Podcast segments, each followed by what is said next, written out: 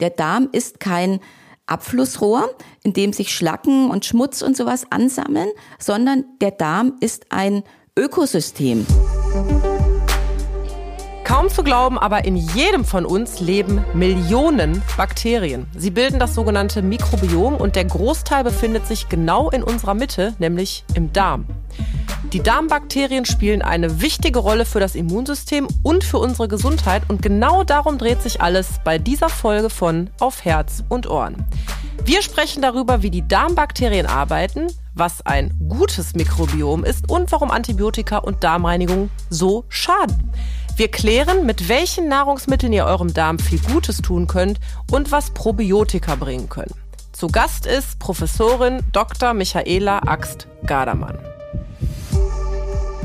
Auf Herz und Ohren mit Doc Caro. Der Gesundheitspodcast der AOK Rheinland-Hamburg. Ich bin Docaro und ich freue mich riesig, dass ihr dabei seid und mir die Treue haltet, denn es gibt noch viele spannende Themen, die wir besprechen werden. Ihr habt aber auch fleißig vor allen Dingen die alten Folgen gehört und mir geschrieben und besonders viel Feedback gab es zur Folge der Herzrhythmusstörungen. Da freut es mich, dass der ein oder andere doch den Weg zum Hausarzt gefunden hat und sich mal hat abklären lassen. Also hört gerne in die alten Folgen rein, es ist für jeden was dabei. Wir machen jetzt aber weiter. Wir sprechen jetzt über Gesundheit. Chronischer Durchfall etwa, Verstopfung oder andere Verdauungsbeschwerden zählen ja gerne zu den Erkrankungen, über die man nicht öffentlich spricht. Überhaupt alles rund um den Darm fristete ja lange Zeit eher so ein Schattendasein und das hat sich in den vergangenen Jahren aber Gott sei Dank geändert. Das Interesse am Darm ist groß und das hat seinen Grund, denn der Darm spielt eine wichtige Rolle für uns. Gesundheit fängt nämlich im Darm an, könnte man auch sagen. Warum das so ist, darüber spreche ich mit meinem Gast. Dr. Michaela Axt-Gardermann. Liebe Michaela, herzlich willkommen hier bei mir im Podcast. Liebe Caro, vielen Dank für die Einladung. Du bist Professorin ähm, für Gesundheitsförderung an der Hochschule für angewandte Wissenschaften Coburg und forschst zum Thema Mikrobiom und Ernährung. Und du hast auch mehrere Ratgeber dazu schon veröffentlicht und sogar ein Online-Coaching entwickelt.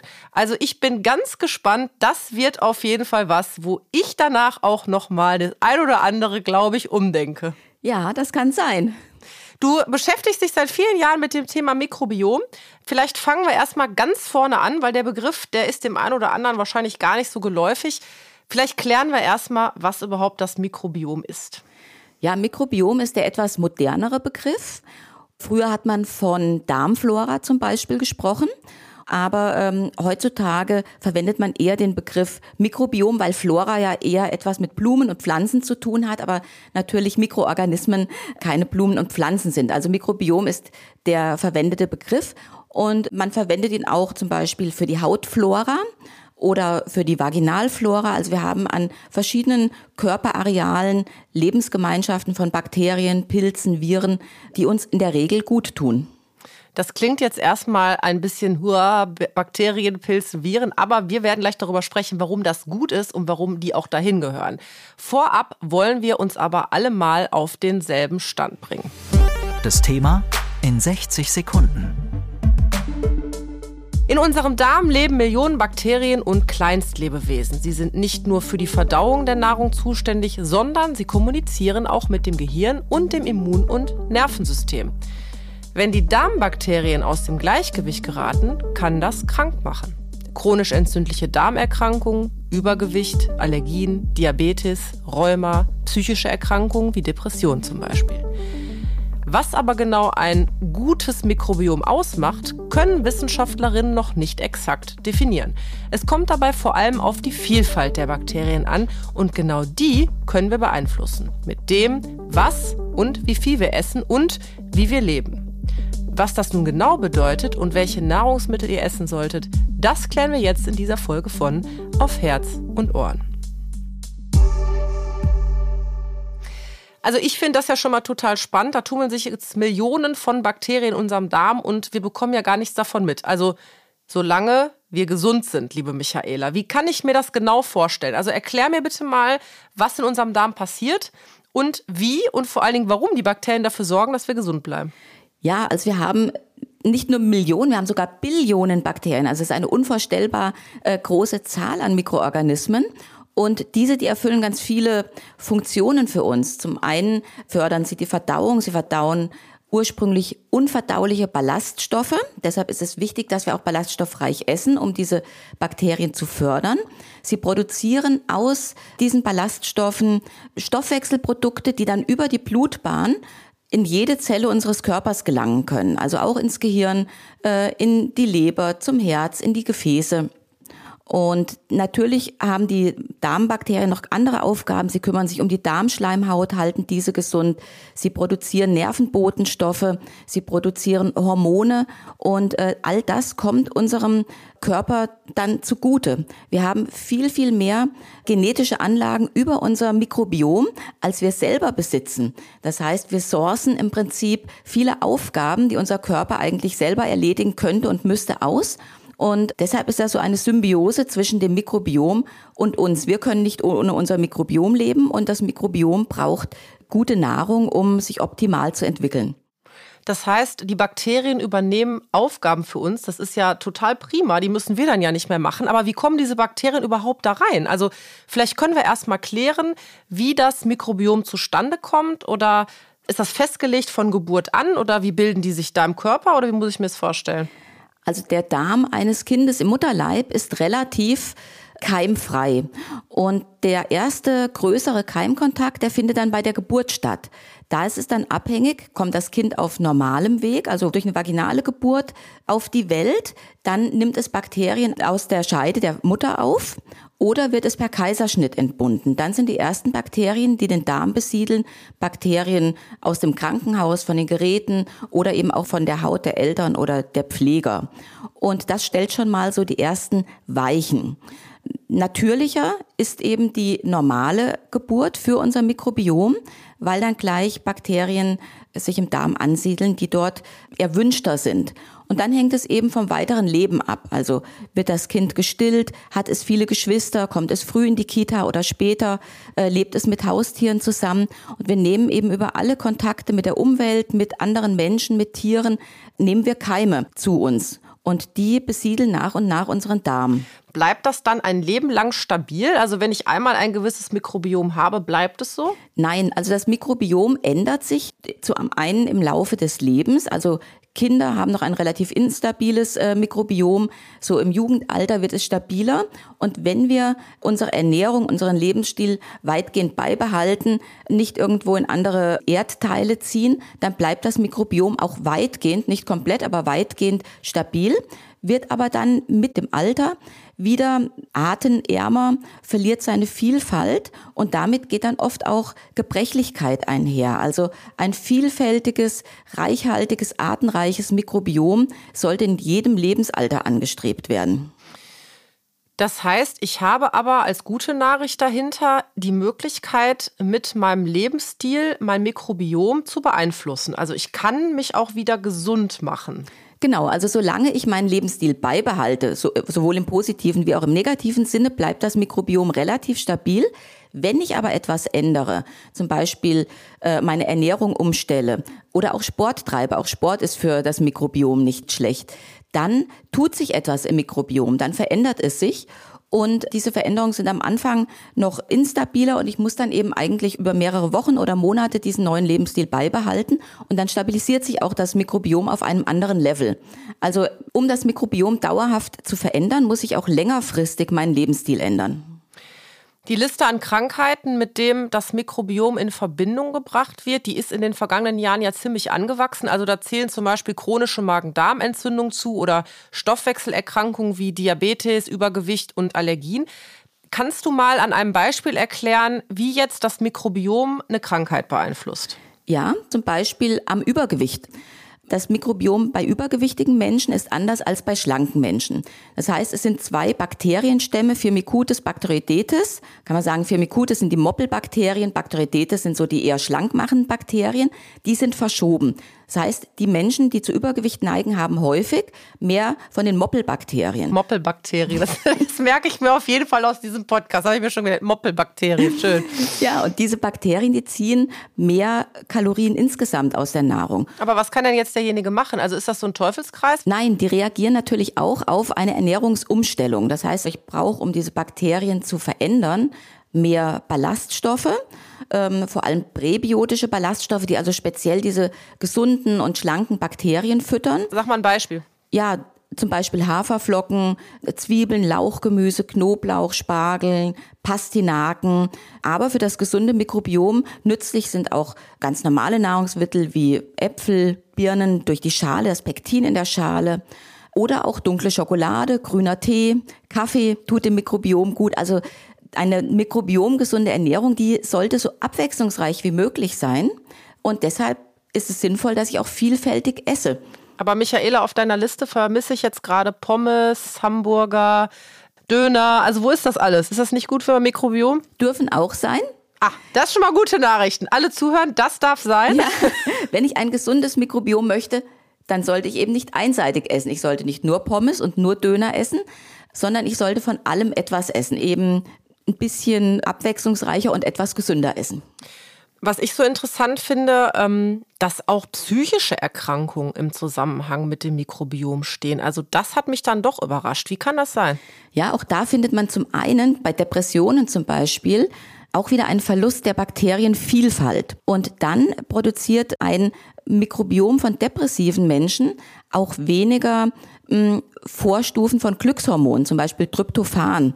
Und man weiß, welche Veränderungen eben bei zum Beispiel depressiven Menschen im Darm vorherrschen. Da sind viele entzündungsfördernde Bakterien, ähm, da fehlen bestimmte Bifidobakterien, die dieses Tryptophan bilden können. Und ein Teil dieser Bakterien kann man auch tatsächlich zuführen. Also deswegen liebe ich diesen Podcast so, weil ich in jedem Podcast selber was lerne. Unter anderem, dass zum einen unser Mikrobiom mit Tryptophan eine Vorstufe vom Serotonin, vom Glückshormon produziert das war mir auch nicht klar, dass das auch im Darm von Bakterien produziert wird. Aber das heißt jetzt nicht, dass ähm, das Mikrobiom ursächlich ist für eine Depression, ne? Nicht in jedem Fall. In vielen Fällen spielt es vielleicht eine Teilrolle oder in manchen Fällen eine größere, in anderen Fällen eine kleinere Rolle. Man weiß inzwischen, dass fast alle ähm, Krankheiten, die zu Entzündungen im Darm führen, also chronisch entzündliche Darmerkrankungen, dauerhafte Darminfekte, dass die auch das Risiko für psychische Erkrankungen, vor allem eben auch für Depressionen oder auch für Ängste oder reduzierte Stressresistenz verringern können. Und das ist vielleicht auch in vielen Fällen nur der Tropfen, der dann das Fass zum Überlaufen bringt. Also es muss nicht die alleinige Ursache sein, aber es kann eine Teilursache, manchmal vielleicht auch eine Hauptursache sein. Und man sollte dann hellhörig werden, wenn man unter solchen Problemen leidet und gleichzeitig aber auch Darmprobleme hat, also die man vielleicht auf den ersten Blick gar nicht so miteinander in Verbindung bringt. Das heißt, wir könnten sogar mit einem entsprechenden Ernährungsplan mit dem Ziel, das Mikrobiom zu beeinflussen, auch ein ganz großes Stück Erkrankung mit therapieren. Auf jeden Fall. Also das ähm, Mikrobiom ist nicht nur ein Ansatzpunkt für Therapien, sondern auch, wenn ich das Mikrobiom gesund halte, dann kann ich manchen Krankheiten vorbeugen. Und ich sehe das Mikrobiom so als eine Art, sagen wir mal, Risikofaktor. Man weiß, dass diese Mikrobiomveränderungen oft Monate oder Jahre den Krankheiten vorausgehen. Und wenn ich jetzt weiß, dass in meiner Familie Herzinfarkt, Arteriosklerose oder Diabetes oder Übergewicht sehr häufig ist, dann lohnt sich oft ein Blick auf das Mikrobiom und dann sieht man oft schon, bevor diese Krankheit wirklich ausbricht, dass Mikrobiomveränderungen bereits vorliegen, die in diese Richtung deuten. Und dann kann ich wie bei anderen Risikofaktoren auch etwas dagegen tun, damit das Risiko für diese Krankheit geringer wird. Aber wie kann ich das denn jetzt rausfinden? Kann ich mein Mikrobiom analysieren lassen? Schicke ich dir jetzt eine Stuhlprobe und du sagst, Mensch, Carola, wenn du so weitermachst, hast du in zehn Jahren einen Herzinfarkt? Mir nicht. Also ich forsche zum äh, Mikrobiom, aber das tue ich zusammen mit der Bioanalytik. Also ich mache die Analysen nicht selber, sondern führe Studien durch und schaue mir dann die Ergebnisse eben an. Aber ja, man kann eine Stuhlprobe in ein mikrobiologisches Labor schicken und bekommt dann entsprechend Ergebnisse. Mm, wichtig ist, dass man eine tatsächlich eine Mikrobiomanalyse anfordert. Anhand dieser Mikrobiomanalyse kann man durchaus sagen, da ist das Risiko für Schlafstörungen erhöht oder das Risiko für Fettlebererkrankung, für Diabetes. Das kann man tatsächlich aus dem Mikrobiom herauslesen, wenn man es kann. Wie verlässlich ist das? Also ich weiß ja nur dann, was war an Tag X da los. Ja, natürlich ist auch die Stuhlprobe in gewisser Weise eine Momentaufnahme, aber unser Mikrobiom ist ziemlich stabil. Also ich kann mir schon vorstellen, dass der eine oder andere ähm, da große Heilsversprechen macht gerade vielleicht die es nicht ganz so ernst nehmen mit der Wahrheit ähm, und Menschen viel Geld ausgeben dafür. Also was würdest du empfehlen? Ja, das Problem bei der Mikrobiomanalyse ist oft, dass der Therapeut die Ergebnisse vielleicht nicht richtig auswerten kann und mir dann Empfehlungen gibt, die mir selber auch nicht weiterhelfen, weil sie wirklich nicht auf meine äh, individuellen Probleme abzielen. Eine Mikrobiomanalyse macht immer dann Sinn, wenn ich eine chronische Erkrankung habe und gleichzeitig Probleme im Magen-Darm-Bereich, Durchfall, Blähungen, Bauchschmerzen und so weiter. Und vielleicht auch die Therapie bisher gar nicht so richtig anspricht. Und dann kann es sein, dass ich in manchen Fällen tatsächlich die Ursache im Mikrobiom finde. Natürlich gibt es immer noch andere Gründe für Erkrankungen, die ähm, da eine Rolle spielen können. Also dann nochmal der Hinweis, wenn ihr das tut, dann bitte bei einem Arzt. Kann man das so sagen? Ja, aber der Arzt muss sich auch mit dem Mikrobiom auskennen. Das heißt, äh, nicht einfach nur irgendein Produkt verordnen, das er gerade vielleicht im Schrank stehen hat oder das ihm gerade in den Kopf kommt, sondern wirklich schauen, was fehlt und was sollte ich ersetzen oder wie könnte ich diese Bakterien eben in die eine oder in die andere Richtung bringen. Und das, da reichen probiotische Bakterien nicht immer aus. Da müssen manchmal auch andere Maßnahmen ergriffen werden. Also man muss sich das ja so vorstellen, dass alle Bakterien miteinander da wohnen und dass je mehr Gutes gibt, desto weniger Schlechte gibt es. Und wir müssen einfach dafür sorgen, dass die Guten überwiegen man sollte eigentlich davon sprechen, dass die Bakterien in Balance zueinander stehen sollten. Es gibt Bakterien, die Entzündungen fördern. Von denen möchte man natürlich nicht viele haben, aber ein paar von diesen Bakterien sind notwendig, um das Immunsystem wach und fit zu halten. Mhm. Und da gibt es eine relativ große Range, in der Werte noch als normal gelten. Aber kann ich jetzt irgendwie gute Bakterien zuführen und andere abbauen? Kann ich irgendwie was sonst noch machen von außen? Ja, also als gute Bakterien werden ja meistens die probiotischen Bakterien beschrieben. Das sind eben Lactobacillen, Milchsäurebakterien, Bifidobakterien, aber auch Streptokokken, Arten und so weiter, die wir zuführen können. Wir können allerdings, und das wird halt leider häufig vergessen, vielleicht zehn Prozent eher weniger der nützlichen Bakterien, die wir im Darm haben, auf diese Weise zuführen. Viele Bakterien, die wir brauchen, die gibt es gar nicht in Kapsel- oder Pulverform. Und deshalb ist es neben dieser Zufuhr äh, dieser Bakterien vor allem auch wichtig, dass wir die Bakterien mit guten Stoffen füttern, die sie in ihrer Entwicklung indirekt fördern. Mit zum Beispiel resistenter Stärke, die finden wir in abgekühlten Kartoffeln oder in etwas grünen Bananen. Oder mit Inulin, das finden wir in Pastinaken, in Topinambur, in Schwarzwurzel, in Spargel äh, und so weiter. Also es gibt verschiedene Nahrungsmittel, die verschiedene von diesen wichtigen Ballaststoffen liefern. Und auch da sieht man wieder, abwechslungsreich essen, alles mal probieren, regelmäßig Obst, Gemüse, Getreideprodukte auf den Speiseplan setzen, weil das fördert eben indirekt die nützlichen Bakterien. Und was Bakterien auch lieben und brauchen, das sind Polyphenole, also Pflanzenstoffe aus dunklem Obst, dunklem Gemüse, aus Beeren, aus Nüssen, aus Tee, aus Kaffee, vielleicht auch mal aus einem Gläschen Rotwein. Das sind also Stoffe, die tatsächlich in der Lage sind, das Wachstum unerwünschter Bakterien zu hemmen. Direkt die Frage, es gibt ja im Kühlregal in den Lebensmittelmärkten viele Probiotika, die versprechen, dass sie wunders da anreichern. Was sagst du dazu?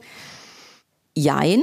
Also natürlich sollte man auch Milchprodukte oder auch fermentierte Non-Milk-Produkte regelmäßig zuführen, weil dann damit bekommt man Bakterienstämme in einem, sagen wir mal, natürlichen Umfeld ergänzt. Allerdings die meisten probiotischen Präparate, die enthalten ein oder zwei Bakterienstämme. Und abwechslungsreich gilt eben deshalb auch bei Joghurt, bei probiotischen Joghurtpräparaten. Und das ist eher so eine Maßnahme, um das Mikrobiom gesund zu erhalten. Will ich aber tatsächlich etwas erreichen, dann macht es Sinn, höher dosiert, gezielt Produkte mit ganz bestimmten Bakterien, die ich vielleicht für diese Erkrankung gebrauchen kann, zuzuführen.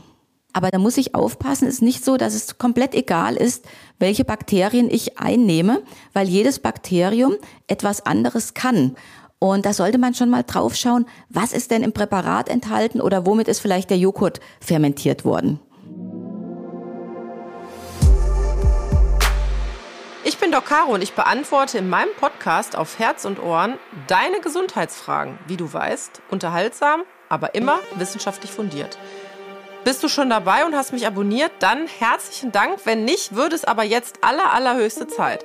Eine Bitte habe ich noch. Zeig doch den Podcast gerne anderen Menschen. Er ist überall, wo es Podcasts gibt, streambar auf allen gängigen Plattformen.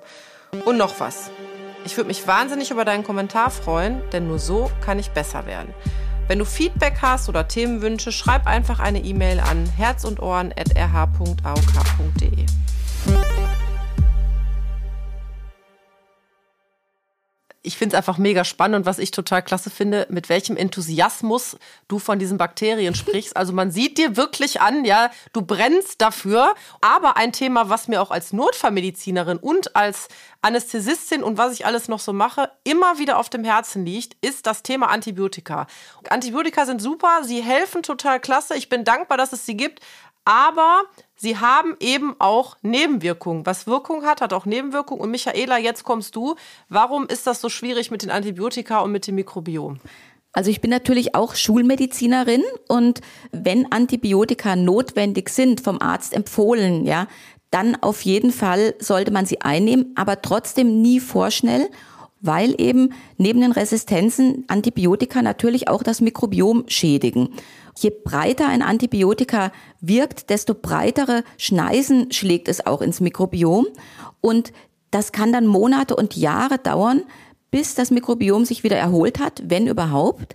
Mm, das heißt, nach einer Antibiotikatherapie sollte ich mich besonders gut mit Ernährung und vielleicht auch mit ähm, breit aufgestellten und höher dosierten Probiotika um das Mikrobiom kümmern, weil ansonsten eben die Folgekrankheiten, zum Beispiel Asthma, Allergien oder auch Übergewicht, das können Folgen von Mikrobiomschädigungen durch Antibiotika sein.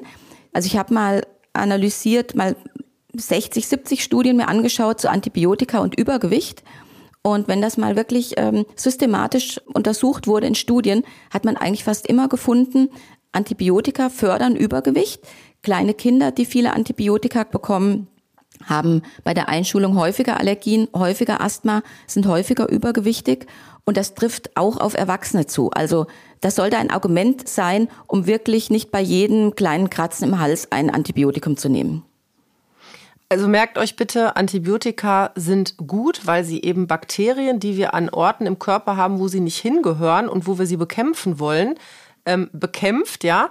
Aber das tun sie eben auch an Orten, wo sie nicht wirken sollten. Und das wäre dann die Darmflora, weil die Antibiotika eben nicht unterscheiden. Aber was kann ich denn jetzt machen? Soll ich jetzt viel Joghurt essen danach oder? Joghurt ist schon mal eine Maßnahme. Ich kann mir hm, ein probiotisches Präparat besorgen mit speziellen Bakterien und nehme das mal vier Wochen ein. Es empfiehlt sich sogar, das parallel zum Antibiotikum einzunehmen, weil dann die Nebenwirkungen einer Antibiotika-Einnahme wie Bauchschmerzen, Durchfall und so weiter deutlich seltener werden und anschließend eben das vielleicht nochmal vier, sechs Wochen weiter einnehmen. Es sollte nicht zu niedrig dosiert sein, um da gute Erfolge zu erzielen. Und wichtig auch, esst auch Präbiotika, esst auch Ballaststoffe in der Zeit nach einer Antibiotikatherapie, weil ähm, wir eben nicht alle Bakterien, die von Antibiotika zerstört wurden, mit Hilfe von diesen Nahrungsergänzungsmitteln zuführen können. Aber da muss ich jetzt aber echt mal sagen, also wenn ich mir das Krankenhaus angucke, ähm, und ich mir jetzt anschaue, wie viele Menschen, die stationär im Krankenhaus sind, aus jedweden Gründen Antibiotika verabreicht bekommen, dann kann ich doch nur sagen, dann vernachlässigen wir doch sträflich das Mikrobiom. Ja, wenn Antibiotika im Krankenhaus gegeben werden, sollte man an Probiotika denken oder sie empfehlen und auch Ballaststoffe eben den Patienten servieren. Und Was ich auch schade finde, dass man im Altersheim nicht auf das Mikrobiom achtet. Da wird viel ballaststoffärmer gegessen und es gibt Untersuchungen, die belegen, wenn bei älteren Menschen das Mikrobiom seine Vielfalt verliert, dann werden sie gebrechlicher. Also die Gebrechlichkeit, die hängt mit unserem Mikrobiom zusammen. Etwa 20 Prozent unserer körperlichen Leistungsfähigkeit hängt vom Mikrobiom ab. Und das funktioniert auch im umgekehrten Fall. Also auch Leistungssportler versuchen ihre Leistungsfähigkeit heutzutage mit probiotischen Bakterien zu verbessern. Und da sollte man doch im Krankenhaus eigentlich hoffen und daran denken, äh, sowas auch zu empfehlen. Jetzt komme ich aber zu der für mich interessantesten Frage aus dieser ganzen Folge. Es gibt immer wieder Patienten und Patientinnen und auch Freunde, Bekannte, wer auch immer, die regelmäßig ihren Darm reinigen. Ne? Also mit Glaubersalz. Ich rede jetzt nicht von den nötigen Reinigungen, wenn ich eine Darmspiegelung habe. Das geht leider nicht ohne. Ähm, oder jetzt Heilfasten. Was bringt das denn? Rätst du deinen Patientinnen dazu? Nein, auf gar keinen Fall. Also, wie du schon sagst, der einzige Grund für eine Darmreinigung ist die Darmspiegelung. Der Darm ist kein Abflussrohr, in dem sich Schlacken und Schmutz und sowas ansammeln, sondern der Darm ist ein Ökosystem. Im Prinzip ist eine Darmreinigung gleichzusetzen mit einer Antibiotikatherapie, weil auch die Darmreinigung nicht, wie manchmal behauptet, nur die schlechten Bakterien ausspült oder Entzündungsstoffe ausspült. Nein, eine Darmreinigung reinigt den Darm im wahrsten Sinne des Wortes und danach ist nicht mehr viel übrig. Und nach so einer Darmreinigung dauert es Monate, bis das Mikrobiom sich erholt hat. Und häufig nehmen dann Bakterien, die Entzündungen fördern oder Bakterien, die Übergewicht fördern, erstmal zu. Also Heilfasten und Darmreinigung, nein. Nein, und auch keine Kolonhydrotherapie. Also so Einläufe, die eben auch im Rahmen von Fasten eben unter medizinischer Aufsicht äh, durchgeführt werden, auch die schädigen das Mikrobiom. Also der Darm reinigt sich selbst, der braucht da nicht unsere Hilfe. Also sollten wir lieber statt Darmreinigungen von äh, oben oder von unten äh, fermentierte Lebensmittel essen? Also weiß ich nicht, Kimchi, Sauerkraut, sowas? Das müsste doch gut sein eigentlich, oder? Ja, auf jeden Fall. Besser ist es, Ballaststoffe in jeder Art zu sich zu nehmen und wenn ich tatsächlich therapeutisch etwas machen möchte, äh, weil ich Beschwerden habe, dann äh, vielleicht auch auf ein Pulverpräparat zurückgreifen, das Prä- und Probiotika enthält, also das beides möglichst enthält. Und da möchte ich nochmal äh, anmerken, Kapselpräparate enthalten in der Regel nicht ausreichend Präbiotika, um das Mikrobiom gesund zu halten. Weil Kapselpräparate, die haben eine Füllmenge von einem halben Gramm, wenn es Riesenkapseln sind, von einem Gramm, nehmen so ungefähr 20 Gramm Ballaststoffe mit der Nahrung auf. Das heißt, es wären 20 Kapseln. Das ist relativ viel. Das kann ich leichter mit zwei Löffeln Pulver zuführen. Jetzt haben wir darüber gesprochen, was man selber tun kann. Ne? Also Ernährung, ähm, viel Ballaststoffe. Jeder kann auf die Ernährung jetzt selber achten und welche Lebensmittel er oder sie isst. Das hängt natürlich auch davon ab, was ich jetzt gerne mag oder was ich eben nicht mag. Aber lässt sich denn das Mikrobiom gezielt auch mit Behandlungen beeinflussen, um gewisse Krankheiten zu heilen? Ja, natürlich. Also ich kann wie schon gesagt, ich kann diese probiotischen Bakterien zuführen, wenn ich merke, ich habe einen Lactobacillus-Mangel oder einen Bifidobakterienmangel wenn ich unerwünschte Bakterien in großer Menge im Darm habe. Clostridien zum Beispiel, die ja auch häufig nicht so gut auf Antibiotika ansprechen oder trotz Antibiotikatherapie wiederkommen. Da hat man festgestellt, dass so hochdosierte Pflanzenextrakte, Olivenblätterextrakt, Rosmarin, Oregano und so weiter, eine Antibiotikatherapie möglicherweise unterstützen könnte. Man hat auch festgestellt, dass zum Beispiel Helicobacter, also dieser Magenkeim, den viele haben, der auch mit Antibiotika behandelt wird, dass da die Ergebnisse besser sind, wenn ich zu den Antibiotika noch probiotische Bakterien dazugebe, gleichzeitig in der Behandlung und auch anschließend noch ein bisschen länger. Oder bei ähm, bei Pilzinfektionen, wiederkehrenden Pilzinfektionen im Vaginalbereich oder Harnwegsinfekten, da ist es auch sinnvoll, die ähm, antibiotische Behandlung mit probiotischen Bakterien zu äh, unterstützen, weil ich auch dann bessere Erfolge erziele. Jetzt muss ich einmal was fragen, weil ich ähm, tatsächlich, als ich das erste Mal über dieses Wort gestolpert bin, wirklich geschaut habe, ob ich es richtig verstanden habe. Aber es ist, gibt es wirklich, die sogenannte Stuhltransplantation. Also das heißt, Stuhl von einem Menschen wird einem anderen transplantiert. Jetzt würde der ein oder andere Hörer wahrscheinlich sagen, was ist das denn? Ähm, wirkt das? Wie läuft das? Kannst du da was zu sagen? Also in Deutschland wird diese Stuhltransplantation nur bei einigen wenigen Erkrankungen durchgeführt und dann auch teilweise von den Krankenkassen übernommen, zum Beispiel bei schweren Darminfektionen. Aber man hat experimentell schon bei anderen Erkrankungen, wie zum Beispiel bei Diabetes, also bei Zuckerkrankheit oder auch bei Multipler Sklerose ganz gute Erfolge erzielen können. Das Problem, das weiß man aus äh, einigen Fällen, ist, dass eben auch andere Erkrankungen mit dem Mikrobiom übertragen werden können. Es gibt einen Fall aus den USA, da war eine erkrankte Mutter, die hat Stuhl von ihrer Tochter gespendet bekommen, die war gesund, war aber stark übergewichtig. Die Mutter war schlank. Und nach dieser Stuhltransplantation war die Mutter ihre Krankheit los, hat aber massiv an Gewicht zugenommen. Die hat also innerhalb von drei Jahren 18, 19, 20 Kilo Gewicht zugenommen. Die hat dann Ernährungsempfehlungen wow. bekommen. Und das ist eben immer so das Risiko. Man weiß nicht, welche Krankheiten vielleicht noch im Mikrobiom schlummern, welche Risikofaktoren da noch sind, die ich vielleicht auch mit übertrage. Deshalb ist das noch keine Routine-Maßnahme bei uns. Liebe Michaela, ich danke schon mal bis hierhin für das mega informative Gespräch. Ich habe wie immer eine ganze Menge gelernt. Und jetzt ist es Zeit für unser Spiel. Stimmt's oder stimmt's nicht? Stimmt's oder nicht? Ich lese jetzt einfach mal ein paar Thesen vor und du sagst mir, ob sie stimmen oder nicht. Und falls dir noch was dazu einfällt, dann ergänz gerne. Der Darm ist so individuell wie der Fingerabdruck. Stimmt. Man vermutet, dass es keine zwei Menschen auf der Welt gibt, die ein identisches Mikrobiom haben, weil es einfach so viele Möglichkeiten gibt, wie das zusammengesetzt sein kann. Aber trotzdem kann man mit unterschiedlichen Mikrobiomen gesund und glücklich leben. Das Mikrobiom von Paaren ähnelt sich. Ja, das stimmt. Von Paaren oder von Familien insgesamt. Also man tauscht eben Mikroorganismen aus.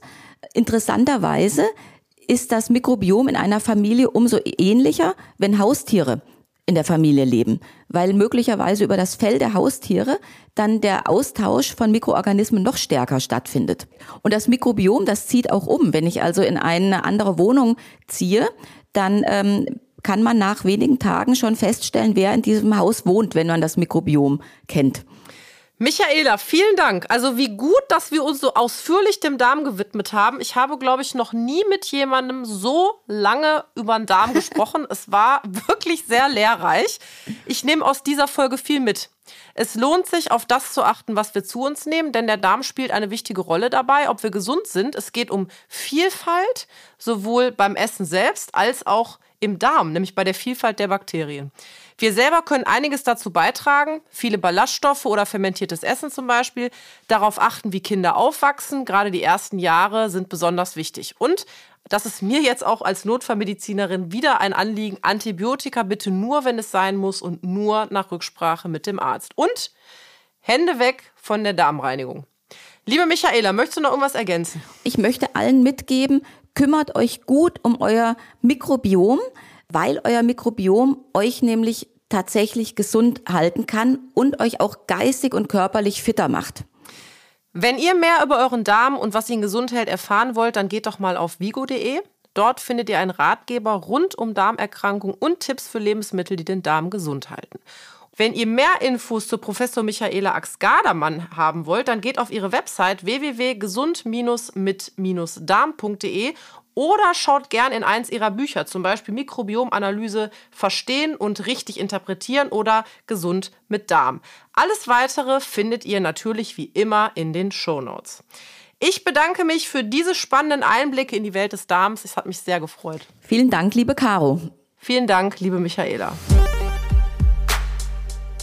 Ich bin Doc Caro und in zwei Wochen hören wir uns wieder. Dann spreche ich hier über das Thema Kinderwunsch. Welche Möglichkeiten gibt es für Paare dazu? Und was bedeutet das vor allem für die Frauen und natürlich das Paar? Ich freue mich auf Tanja Shevchenko, die hier ihre Geschichte erzählen wird, und die Expertin Dr. Silvia Badnitzki.